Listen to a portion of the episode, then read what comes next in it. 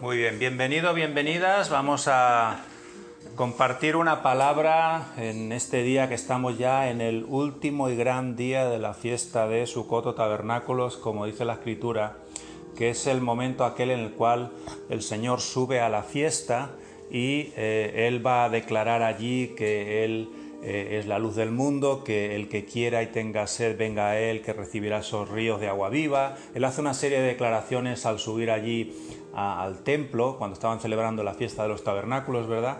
Pero ya la semana pasada, al empezar la fiesta en el primer día, estuvimos explicando un poquito todo lo que, lo que conllevaba aquella fiesta cuando se celebraba en el templo en la época del Señor, ¿verdad? Hoy vamos a hablar acerca de esas ofrendas de primicias eh, que hay eh, ordenadas por el Señor y en concreto vamos a centrarnos hoy en la ofrenda de tabernáculos, que es una ofrenda que el Señor está reclamando a su pueblo desde hace 3.500 años casi. O sea, casi nada, ¿verdad? Esto fue instituido a través de Moisés, estamos hablando en Deuteronomio 16, versículo 16, dice, tres veces al año se presentarán todos tus varones delante del Señor tu Dios en el lugar que Él escoja, en la fiesta de los panes sin levadura, en la fiesta de las semanas, eh, o Shavuot o, Pentecostés como lo conocemos, y en la fiesta de los tabernáculos o Sukkot. Y no se presentarán con las manos vacías delante del Señor.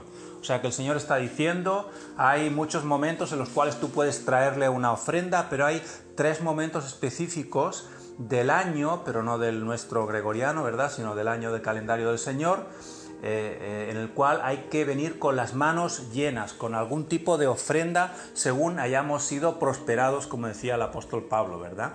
Entonces, esos tres momentos Dios los pone dentro de sus tres fiestas. En el primer grupo uno, las fiestas de primavera, en la intermedia también y en las fiestas de otoño ahora, al cerrar la séptima fiesta, viene la última ofrenda. Entonces he puesto este versículo Oseas 4:6 que dice, mi pueblo perece, ¿por qué?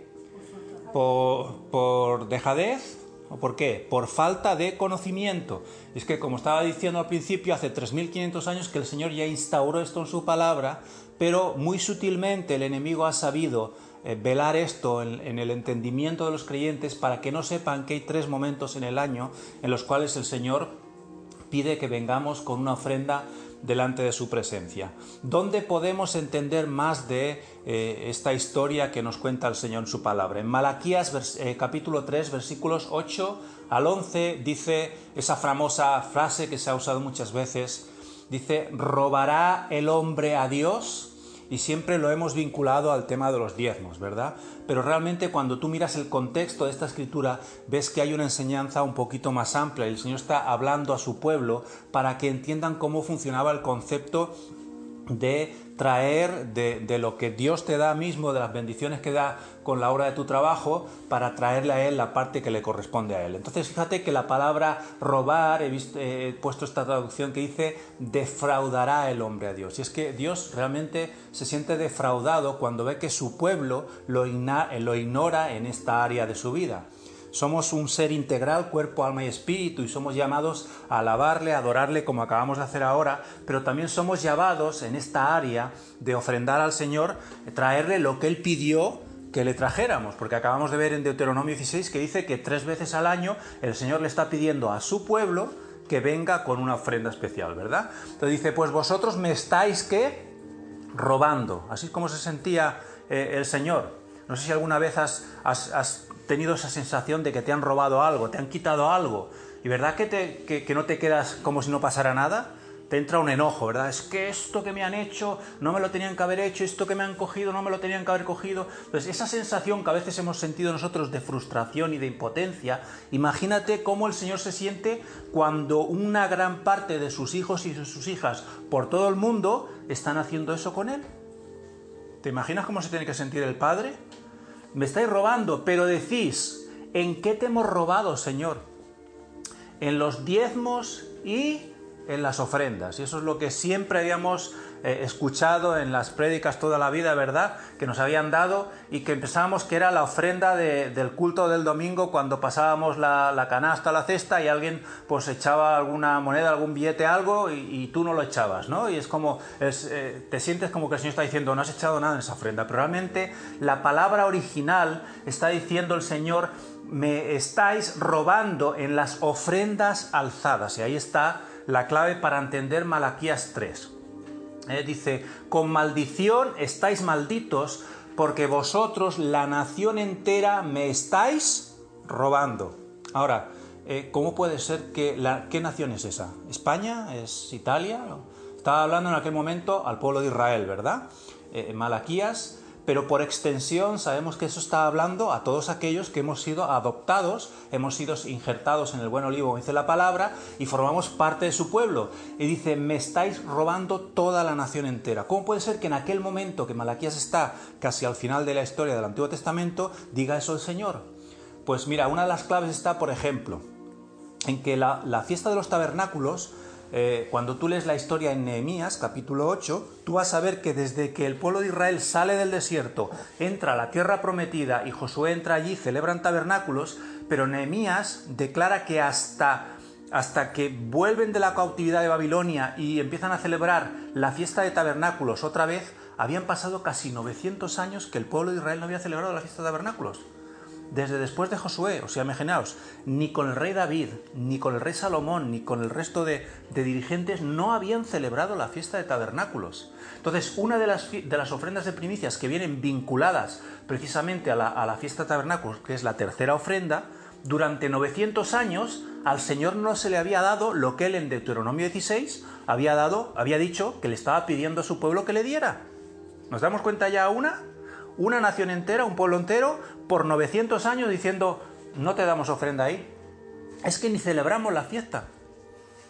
Por eso es una de las consecuencias. Luego, por ejemplo, no habían guardado eh, el, reposo en cuanto a la, tierra, a labrar la tierra, que cada siete años tenían que hacer el reposo y todo eso.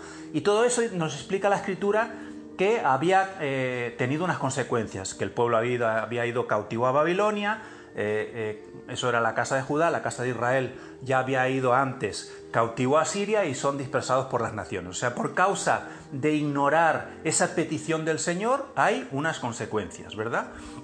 Por eso dice, con maldición estáis malditos. O sea, hay algo que no funciona dentro del pueblo correctamente porque no están haciendo esa área en sus vidas. Traed todo el diezmo al alfolí para que haya alimento en mi casa. Está hablando el Señor. Y ponedme ahora a prueba en esto, dice el Señor de los ejércitos. Si no os abriré las ventanas de inundación, dice en el original del cielo, y derramaré para vosotros bendición hasta que sobreabunde. Esta imagen es muy bonita, es muy gráfica, ¿verdad?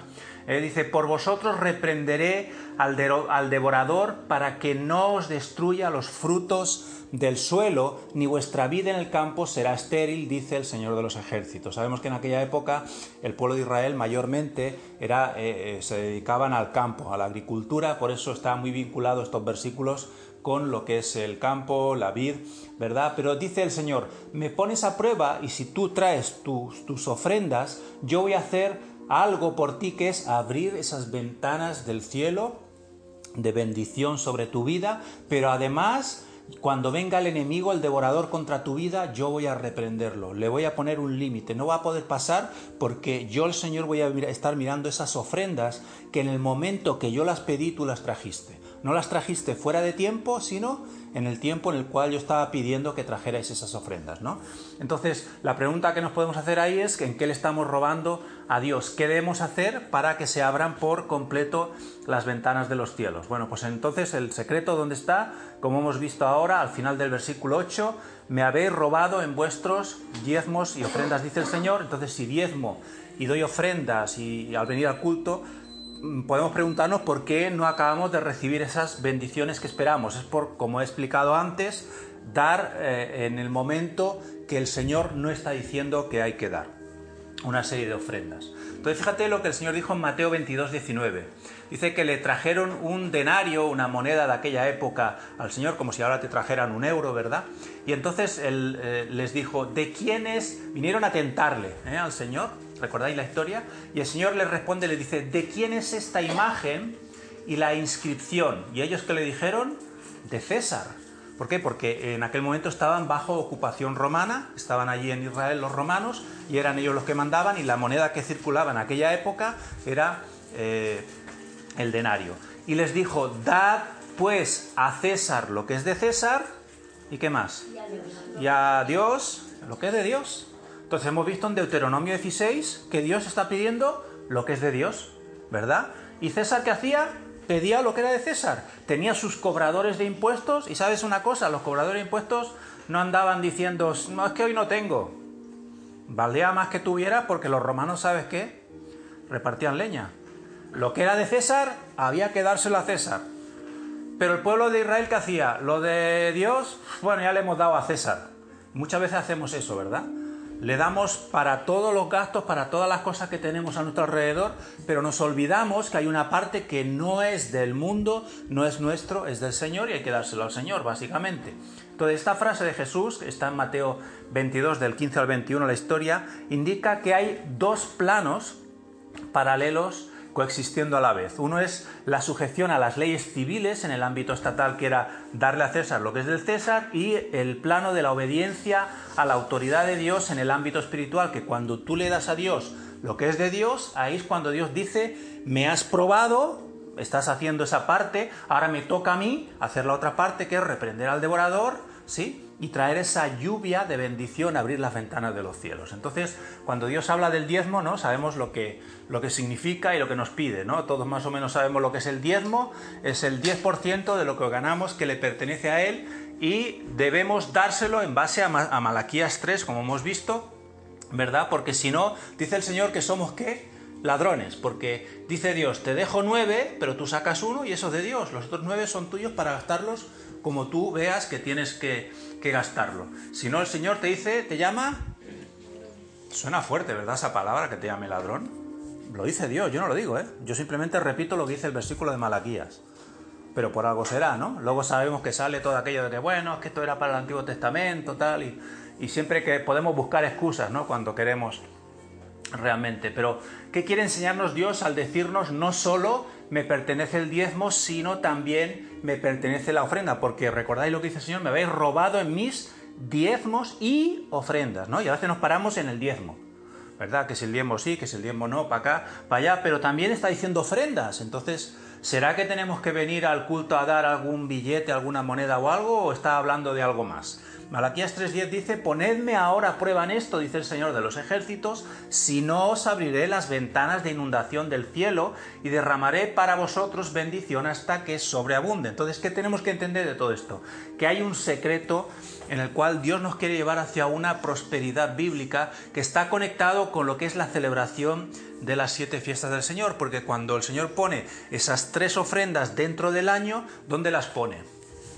Tres días Vamos a hacer un sorteo este año, vamos a ver qué día sale. Mira, salió el 17 de enero, el 23 de marzo y el 14 de abril. ¿Hace un sorteo el Señor cada año, el pastor? ¿Verdad que no? El Señor dice, no, no, hay tres momentos del año. Fíjate, ¿ves las fiestas aquí? Pascua, panes sin levadura, primicias, Pentecostés, la fiesta de Yom Teruah trompetas, la de Yom Kippur el perdón y la de Tabernáculos a Sukkot, que es la que estamos hoy ya para hacer el cierre. Y el Señor, fíjate, si ves esto, además eh, concuerda con lo que es la menorá, eh, está el dibujito de la menorá, viene una al principio, una al final y una en el medio. Eh, el Señor es caprichoso, pone una al principio, una en el medio y otra al final. Tres ofrendas. ¿Será que el Señor nos quiere enseñar algo? ¿O es casualidad? ¿Tú crees que hay casualidades en Dios? ¿Verdad que no? Dios tiene conectado el mundo espiritual y quiere que nos conectemos a su mundo, ¿eh? no al mundo del enemigo, que él también, tiene su, su, mundo espiritual. Quiere que nos conectemos. Y una de las formas de conectarnos es cuando vamos a dar nuestras ofrendas de primicias. Levítico 23, vamos a ese capítulo por excelencia que es el que nos enseña y nos da el diseño de las fiestas del Señor y es un diseño espiritual, que nosotros lo obedecemos en lo natural, pero nos repercute en lo espiritual, ¿sí? Dice que el Señor le ordenó a Moisés que le dijera a los israelitas, estas son las fiestas que yo he establecido y a las que ustedes han de convocar como fiestas solemnes en mi honor. Yo, el Señor, las establecí. ¿Quién las estableció? ¿No fue Moisés? Es que algunos dicen, estas son las fiestas de los judíos. ¿Quién las estableció? Los judíos. Moisés, Aarón, el rey David, el rey Salomón. No, dice yo el Señor, yo establezco esto, establezco un calendario donde hay unas fiestas y donde tenéis que aprender a eh, moveros en los tiempos. Por eso son los tiempos del Señor. Por eso dice, mis caminos no son vuestros caminos, son más altos que los vuestros, ¿verdad? Por ejemplo. Entonces, Dios que hace da un diseño eh, donde hay siete tiempos señalados anuales para poder tener citas especiales. Y si tú ves el candelabro, ¿verdad? Tú ves que hay siete brazos. Y no es casualidad, porque esto tiene diversas figuras eh, proféticas cuando, cuando vemos una, una menorá. ¿eh? Entonces, una de las figuras proféticas es las siete fiestas anuales donde vamos a tener unas citas especiales con Él para poder recibir, entre otras cosas, más revelación de Él y más bendición de parte de Él para su pueblo. Ese es un diseño que hizo, ¿no? Entonces vamos a ir a este versículo del Nuevo Testamento. Mateo capítulo 5, versículos 17 y 18 dice, no penséis que he venido para abrogar la ley o los profetas. ¿eh? Porque algunos, como he dicho antes, dicen, no, pero es que eso en Malaquías está por ahí atrás del Nuevo Testamento y a nosotros ya no nos va a afectar esto, ¿verdad? Entonces vamos a ver palabras que salen de la boca de quién? Del propio Jesús, del propio Señor. El Señor dice, no lo penséis aquí en la cabeza. El problema es que pensamos cosas en la cabeza que no están en la Biblia. Eso se le llama argumento. ¿Sabe lo que es un argumento? Algo que no es real, que no es la verdad. Dice, no penséis que he venido a abrogar la ley o los profetas. No he venido para abrogar. ¿Te das cuenta que sale dos veces ahí seguidas? ¿Sabes qué pasa en la Biblia cuando dos, una, algo, una expresión sale dos veces? Y sobre todo seguidas que no es que sea importante, que todo es importante en la Biblia, sino que es muy importante, ¿vale? Dice, no he venido para abrogar, sino para cumplir, porque de cierto os digo que hasta que pasen el cielo y la tierra, ¿han pasado el cielo y la tierra? No. Ni una J, ni una tilde, ¿cómo es en el original? Maruja, ¿tú qué sabes? Ni una... ¿Qué? Hey, het, ni una het. Pasará de la ley, ¿eh? la, la, letra más pequeña del, del alefato hebreo. Dice, no hay nada de lo que se escribió en lo que nosotros conocemos como el Antiguo Testamento que vaya a caducar hasta que pase el cielo y la tierra. ¿Pasaron? No. Entonces, ¿está caducado? No. Hasta que todo se haya cumplido. ¿Se ha cumplido todo? No. Estamos en el proceso final, pero aún no hemos cumplido todo el plan de salvación de Dios que consta de 6.000 años. Entonces la palabra clave es, no he venido a abrogar, que sale dos veces, entonces, ¿qué es la palabra abrogar? Mira, la palabra abrogar es suspender o dejar sin vigor una ley. Entonces, si el Señor no vino a hacer eso, es que Él no vino a suspender, no vino a dejar sin vigor su ley, su palabra, su Torah. ¿Vale? Mediante una disposición legal, es decir, yo saco una ley para anular la ley anterior. ¿Qué hacen los gobiernos? Los gobiernos hacen eso, ¿verdad? Entra un gobierno de derechas, pone unas leyes. Entra un gobierno de izquierdas, como no le gustan los de las otras leyes, abrogan las leyes que puso el otro gobierno anterior y ponen sus propias leyes. Y eso es lo que muchas veces los creyentes hemos entendido con esta parte de las escrituras. ¿Verdad? Es como que Dios hizo primero unas leyes para una época del tiempo, cuatro mil años hasta que viene el Señor, y a partir de ahí cambia las leyes y pone otras leyes. Pero el Señor que ha dicho en Mateo 5, 17 18, que no lo ha cambiado, que no lo ha abrogado, que no lo ha suspendido, que no lo ha dejado sin vigor.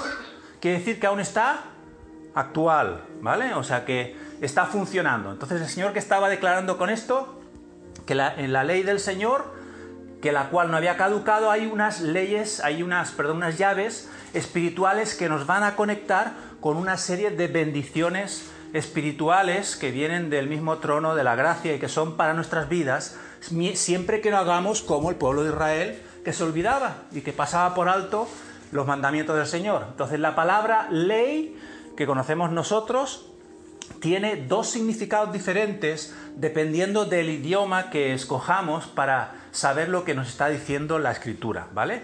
Cuando miramos la palabra ley en griego, eh, eh, significa esta palabra que es legal o legalismo, lo que está y no está permitido dentro de lo que llamamos el ámbito religioso y debemos obedecer para poder ir al cielo, ¿no? Es lo que nos han enseñado, es eso, pero el concepto cuando lo cogemos en el original, ley o Torah en hebreo, significa una enseñanza, un camino por el cual tenemos que andar, por el cual el Señor nos quiere llevar para que seamos instruidos en su palabra y para que podamos recibir las bendiciones que Él eh, ha establecido a lo largo de todos eh, esos libros que están ahí al principio de las escrituras, especialmente los, cinco primeros libros. ¿no? Entonces hay una enseñanza, hay un camino en el cual eh, eh, Dios nos quiere llevar, que nos va a traer la luz. El, salmista que decía, lámpara es a mis pies tu palabra, cuánto amo yo tu ley, ¿verdad? ¿Por qué? Porque cuando tú coges una lámpara de aquellas antiguas de aceite,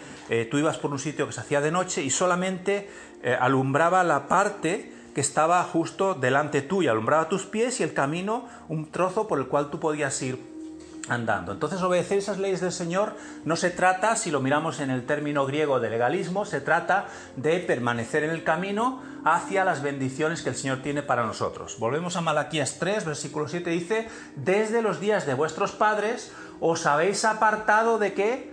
De mis estatutos, de mis leyes, de mis mandamientos y no los habéis guardado. Volved a mí y yo volveré a vosotros, dice el Señor de los ejércitos, pero decís cómo hemos de volver.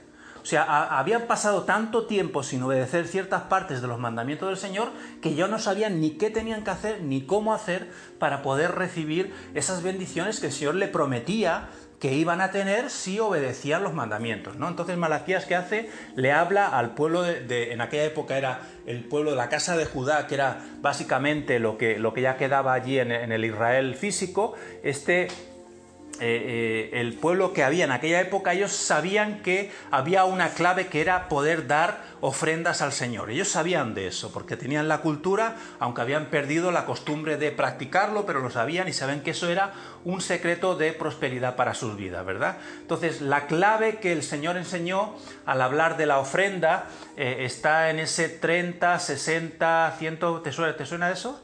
Que dijo el Señor a 30, 60, a 100 por uno ¿verdad? Entonces está conectado básicamente eh, esa enseñanza de que íbamos a poder recibir a 30, 60 o a 100 por uno con este versículo de Deuteronomio 16, 16. ¿Por qué? Porque son tres tipos de bendiciones, 30, 60 y 100, con tres veces al año que el Señor te está diciendo que tú tienes que presentarte delante de Él para traer una ofrenda y no venir con las manos vacías delante del Señor. ¿Sí? Esa es la conexión que hay entre lo que llamamos el Nuevo y el Antiguo Testamento.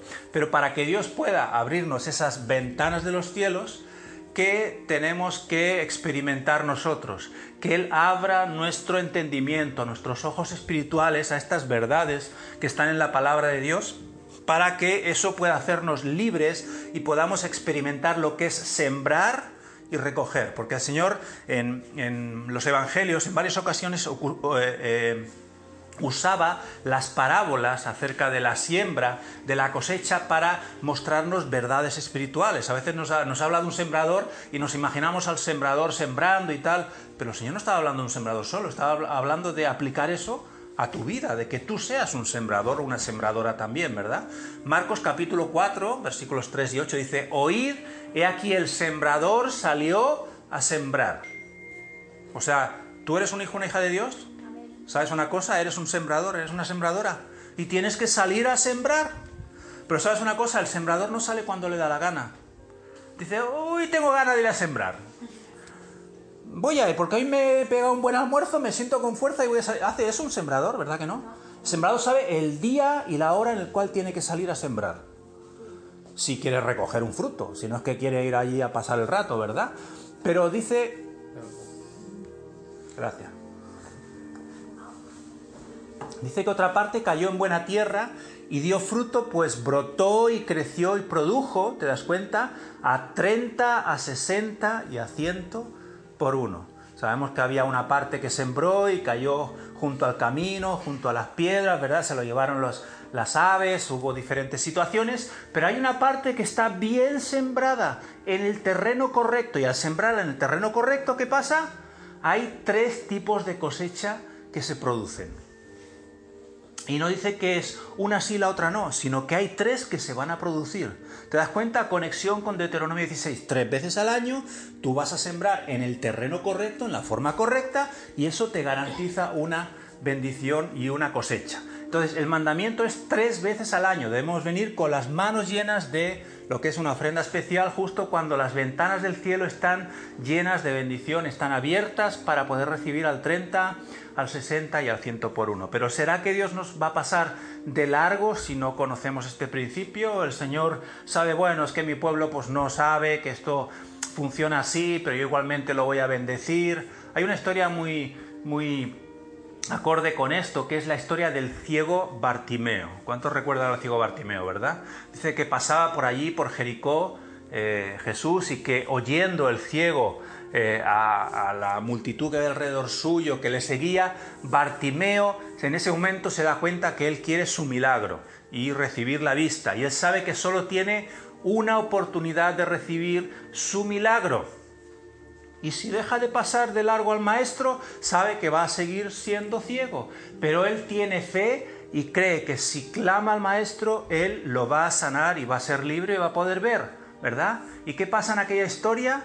Bartimeo clama, usa su oportunidad en el momento oportuno y recibe la bendición. Así que los creyentes tenemos tres momentos oportunos, ¿eh? tres oportunidades cada año de poder atrapar nuestras bendiciones del cielo y recibir eh, bendición para nuestras finanzas. Son, como he dicho antes, las tres que están aquí, Pascua, ¿eh? sería la primera, Pentecostés, eh, o Shavuot al, medio y la última que es Tabernáculos o ¿verdad? Esa es la conexión que hay con las fiestas. Son tres oportunidades donde hay unas ventanas del cielo que nos declara Malaquías que, que no se van a cerrar para nosotros si nosotros cumplimos nuestra parte. La bendición que se libera es una bendición para cubrir familiarmente el hogar durante todo el año. Ese es el diseño. Por eso dice que todo varón, porque en, la cultura eh, en aquel momento lo que está diciendo Dios, el varón representa la autoridad dentro de la casa y si el varón está alineado con Dios,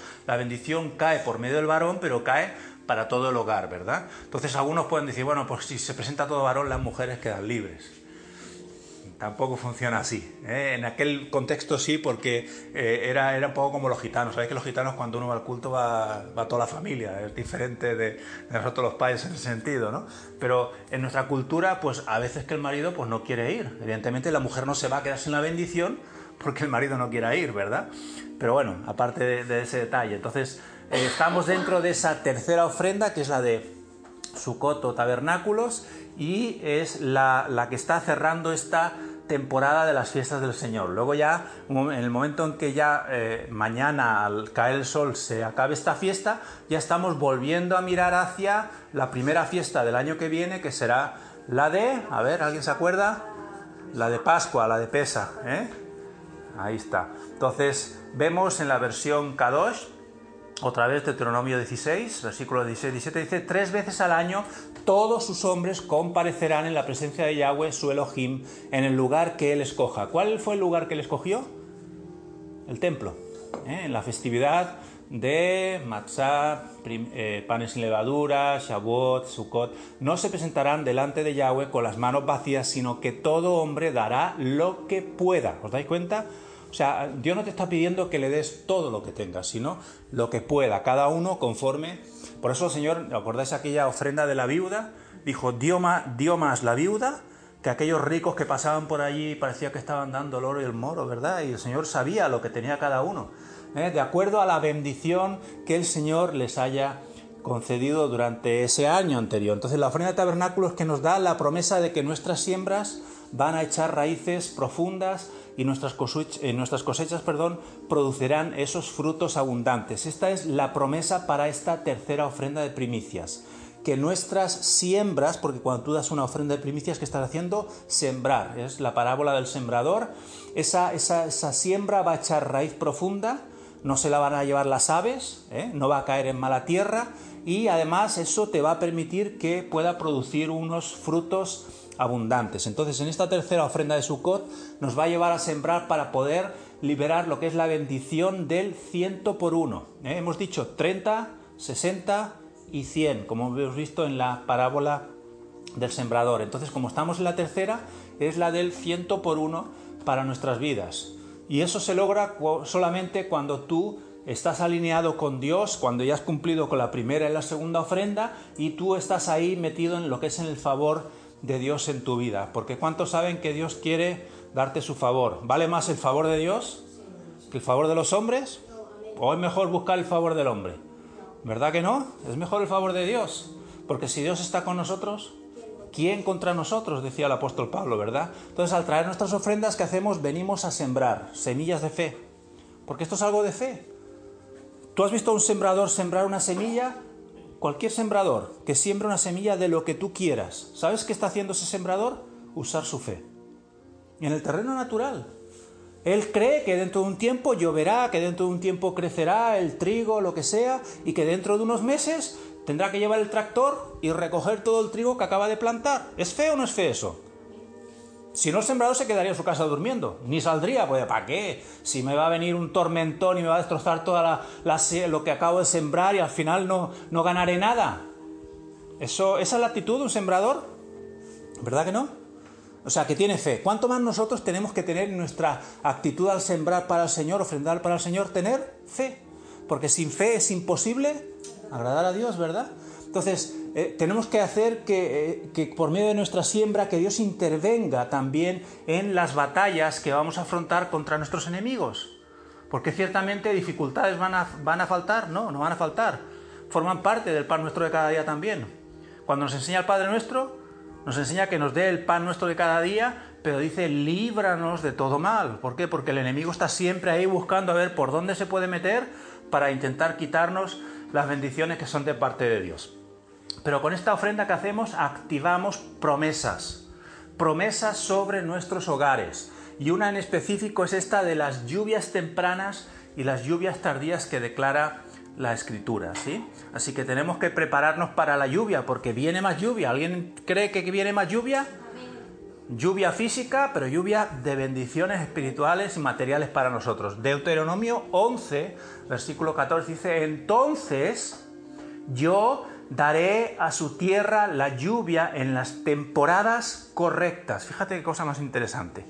¿Cuándo dice eso el Señor? Después de que su pueblo se compromete a obedecerle, ¿sí? Incluyendo, dice, la lluvia temprana de otoño. ¿Dónde estamos ahora?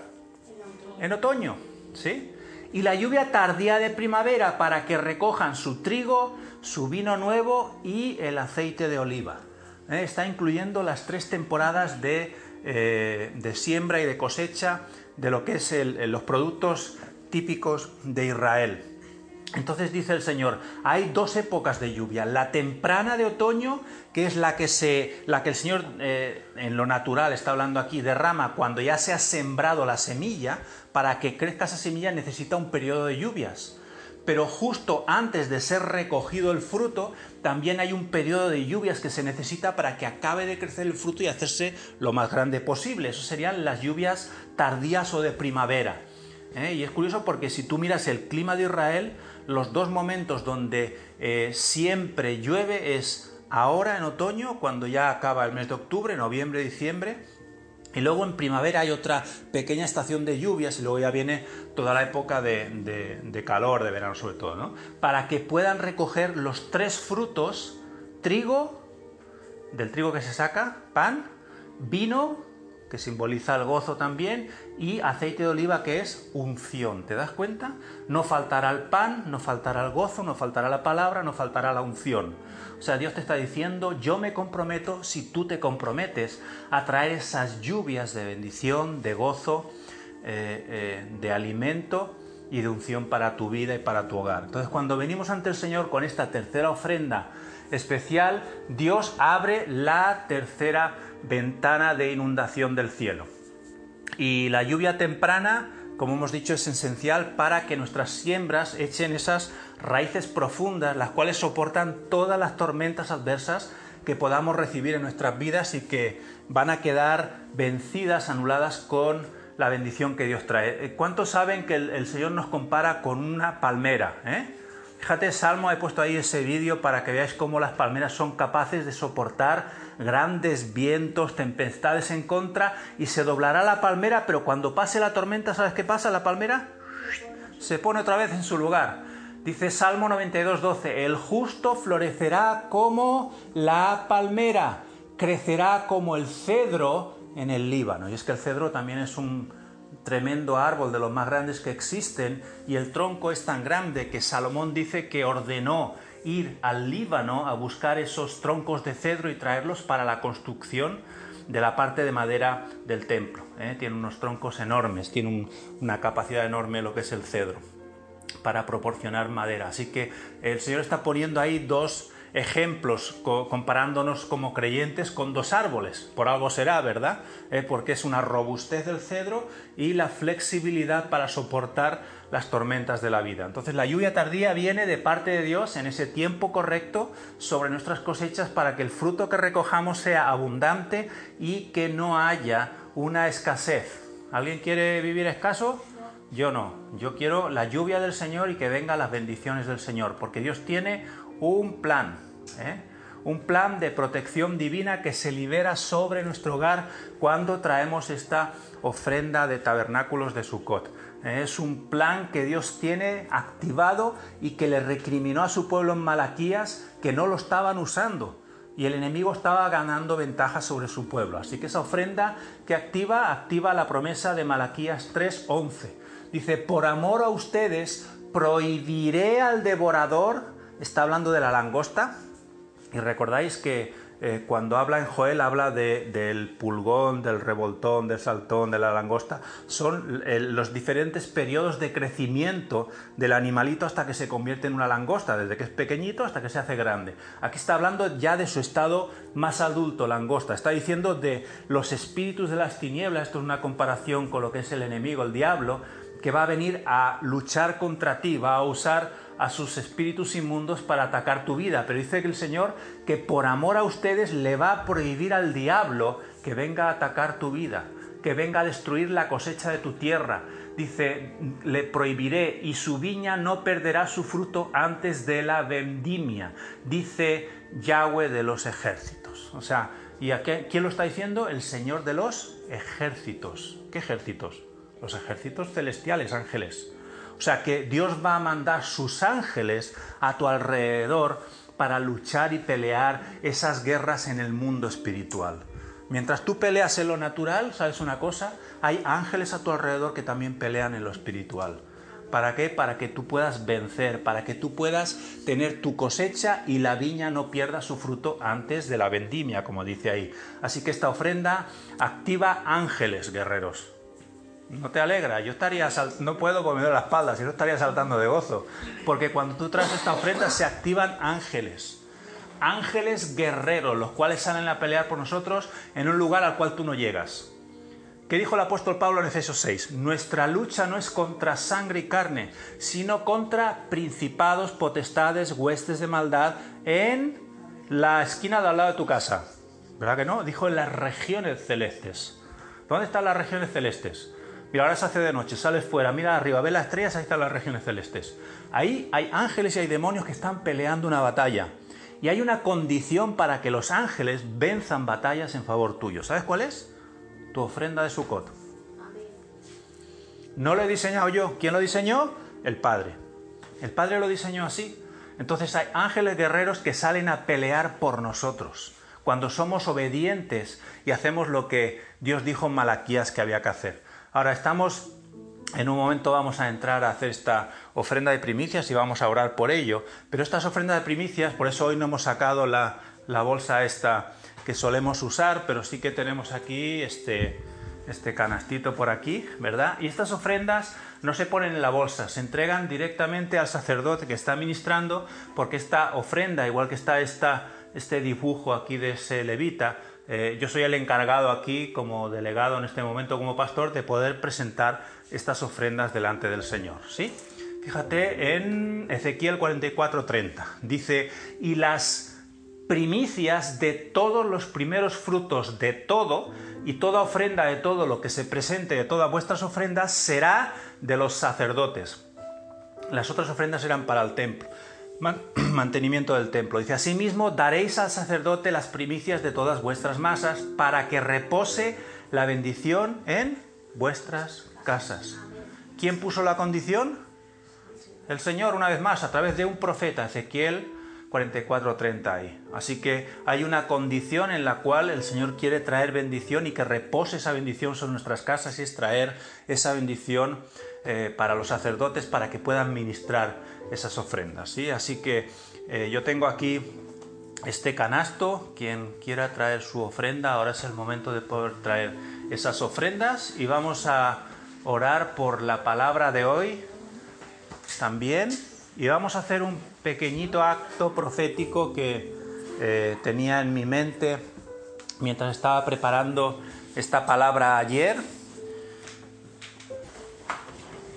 Vamos a orar por esta palabra y vamos a entrar ya también a activar estas profetas, a estas promesas proféticas por medio de esta ofrenda que vamos a dar. Vamos a orar por la palabra de hoy. Amado Dios, te doy gracias por esta palabra de bendición. Te pido que hoy me sea totalmente revelada e impartida a mi vida. Gracias por hacer que todo en mi vida obre para mi bien.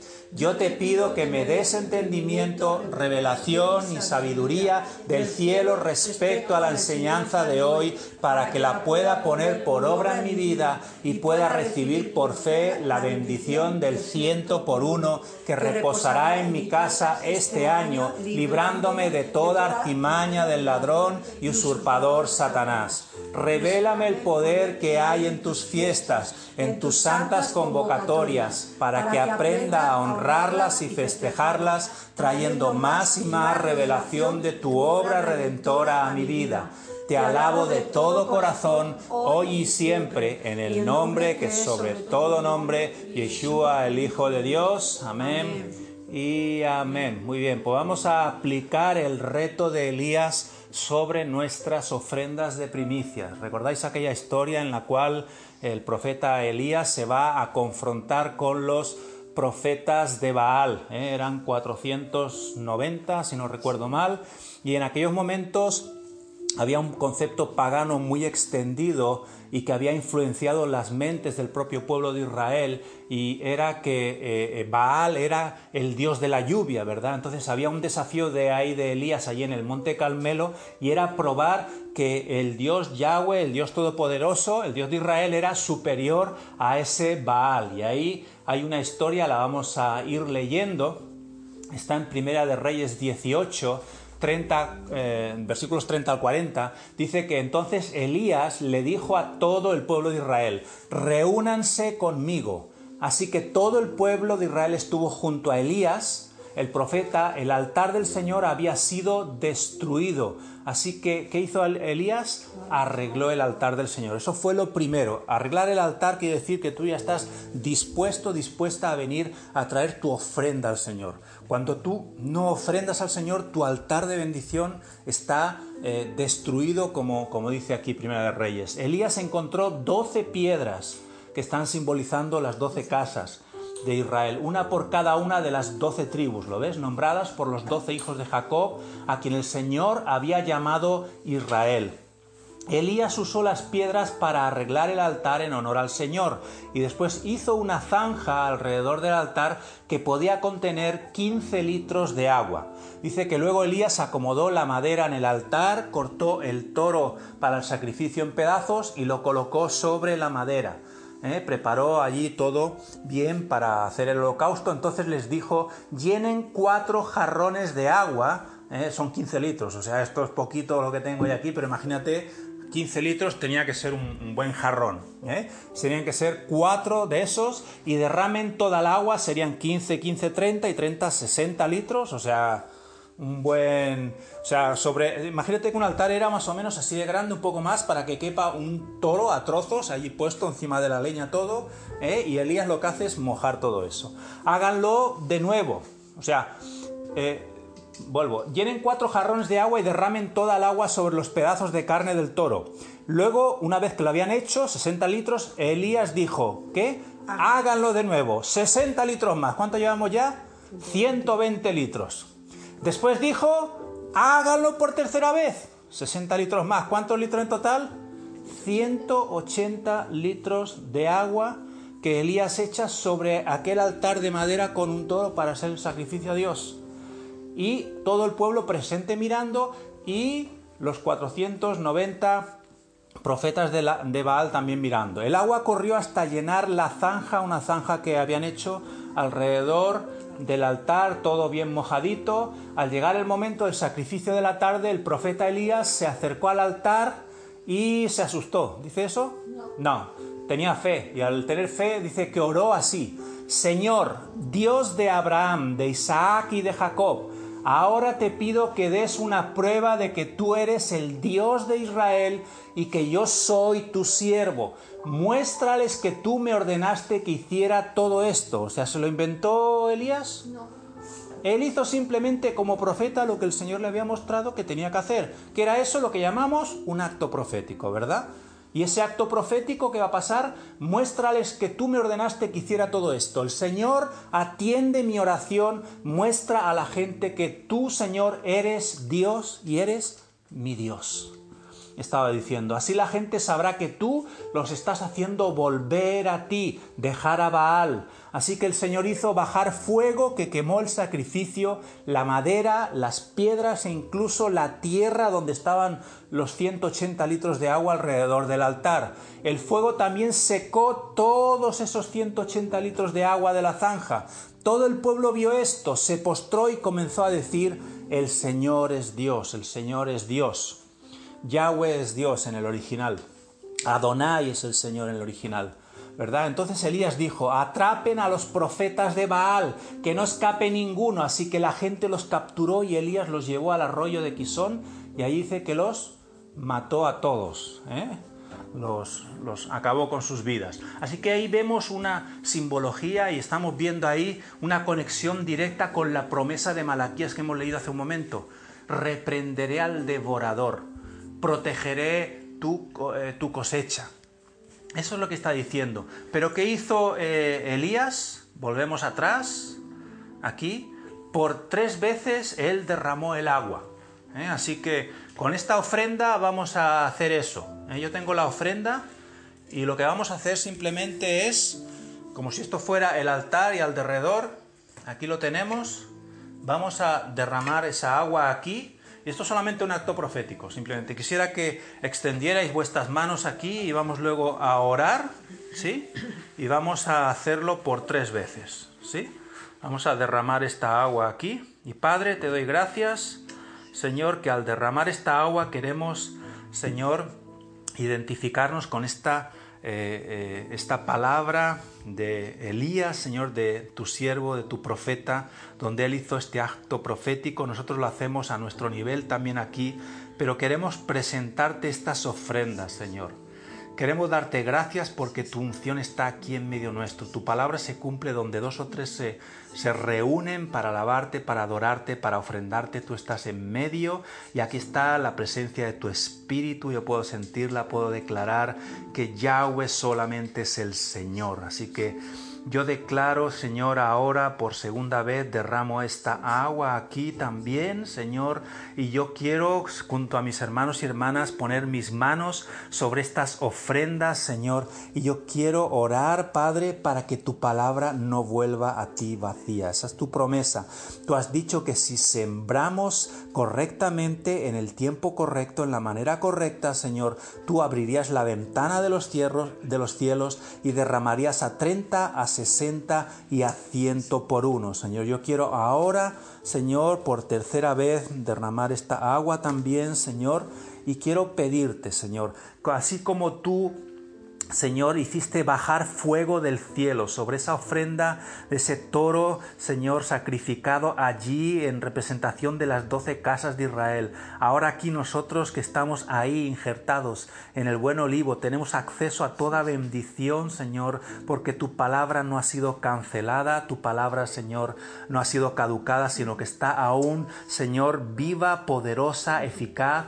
Te pedimos ese fuego, Señor, fuego del cielo sobre nuestra nuestra ofrenda, Padre. Fuego, Señor, que queme toda y, purifique todo aquello que no venga de ti en nuestras vidas. Y fuego, Señor, que venga, Señor, a derrotar a todos nuestros adversarios. Te pedimos, Señor, por ese trigo te pedimos, Señor, por ese vino, ese gozo. Te pedimos por ese aceite, esa unción, por esas tres cosechas en nuestras vidas, Señor. Tu palabra, tu gozo, tu unción sobre nosotros, Señor, para capacitarnos para pelear todas nuestras batallas y salir victoriosos. Y también te reclamo ahora que mandes esos ángeles guerreros, Señor. Mira tú estas ofrendas, Padre, que traemos delante de tu presencia, Señor. Las traemos, Señor y yo eh, levanto esta ofrenda delante de ti y te pido que sea agradable, Padre Santo, que ahora mismo son semillas que estamos poniendo, Señor, y te pedimos lluvia temprana, lluvia tardía, esa lluvia que necesita a lo largo del año, esas bendiciones que necesitamos, Padre, a lo largo del año, Señor, para que nuestras finanzas en nuestros hogares sean sanadas, sean restauradas, sean bendecidas, Señor, que se cumpla tu palabra en nosotros, en nuestros hogares, en nuestra iglesia, Señor, y seamos puestos por cabeza y no por cola como es tu promesa, Señor. Yo quiero profetizar sobre esta iglesia lo que dice tu palabra. Seremos puestos por cabeza y no por cola. Prestaremos y no pediremos prestado, Señor. Oh Dios, tu lluvia será derramada, Padre, sobre nuestras vidas. Reprenderás, Señor, al devorador por nosotros tú pelearás por nosotros, Yahweh peleará por Yahweh de los ejércitos, sal Señor a la batalla, a pelear, a abrir camino delante nuestro, para que no solo andemos, sino corramos en tus mandamientos, Señor. Así que Padre, Aquí estamos unidos presentando esta ofrenda delante tuyo y dándote gracias, Señor. Igual que el sembrador siembra con fe, aquí venimos a sembrar con fe y a declarar, Padre, Señor, recibiremos porque estamos sembrando, Señor. Recibiremos bendición del cielo, del trono de la gracia, Padre. Y todos decimos amén y amén. Muy bien. Y vamos a acabar ya para...